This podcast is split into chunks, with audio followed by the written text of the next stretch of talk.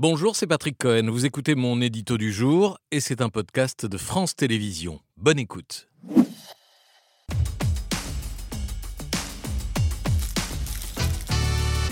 Faut-il négocier la paix avec Poutine? C'est l'objet de votre édito, Patrick. Après un an de guerre, mais c'est vraiment une question qui se pose Mais bien sûr, c'est du bon sens, comme dirait euh, Emmanuel Macron à propos des retraites. Quand vous avez dans votre rue deux voisins en conflit, euh, même si vous donnez raison à l'un plutôt qu'à l'autre, vous allez naturellement chercher à les réconcilier. Face à deux pays en guerre, le devoir des autres nations est de jouer des médiateurs et d'amener leurs dirigeants à se parler pour que les armes se taisent, que le carnage s'arrête, parce que la paix est toujours préférable à la guerre et que l'histoire nous a appris où conduisent les escalades militaires. Enfin bref, des arguments de bon sens développés euh, à des degrés divers par tous une frange de, décideurs et d'intervenants du débat public qui disent privilégier la paix et la négociation.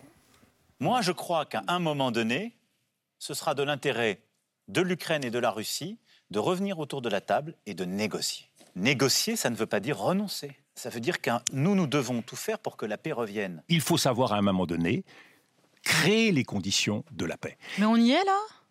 Non, nous n'y sommes pas ah. encore. Le, temps de la négociation n'est pas venu. Mais par contre, le temps de la diplomatie est venu. Aujourd'hui, ce qu'on demande, c'est pas qu'on continue à livrer des armes, c'est qu'il y ait quelqu'un qui dise stop, est-ce qu'on peut discuter? Voilà, c'est aussi ce que demande Marine Le Pen. Je regrette que ce mot de paix ait quasiment disparu et euh, de la bouche de nos gouvernants et des plateaux de télévision. Mais il faut évidemment trouver une sortie négociée. Si moi j'étais le président de la République française, je ferai ce qu'il faut pour qu'on recommence à discuter. Et je le redis, face à une guerre, on discute avec son adversaire, pas avec, seulement avec ses amis.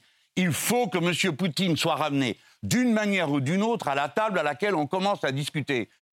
Que valent ces arguments qui semblent frapper de bon sens. Vous savez ce que je pense de la notion de bon sens Bon, c'est un discours qui ne prend en compte ni la réalité du conflit, ni la nature du régime de Poutine, ni les conséquences d'un éventuel compromis avec Moscou. La réalité du conflit, d'abord, ce n'est pas une querelle de frontières comme ça a pu être dit l'an dernier par certains politiques, c'est une guerre d'agression qui rend impossible ou immoral le renvoi dos à dos de l'envahisseur et de l'envahi. Reprocher à l'Ukraine de ne pas vouloir la paix revient à reprocher à la victime son insistance à vouloir se défendre. Deux, la nature de Poutine. C'est celle d'un dictateur qui a fait de la guerre un but en soi. Euh, Poutine ne veut pas seulement vaincre ou gagner des territoires, il veut détruire et éliminer. C'est le sens de tous ses discours et ça lui interdit de reculer sous peine de perdre la face et sans doute le pouvoir. Le tyran russe a fait de cette invasion une guerre existentielle. Quand Emmanuel Macron affirme, on vient de l'entendre, négocier, ce n'est pas renoncer, sans doute,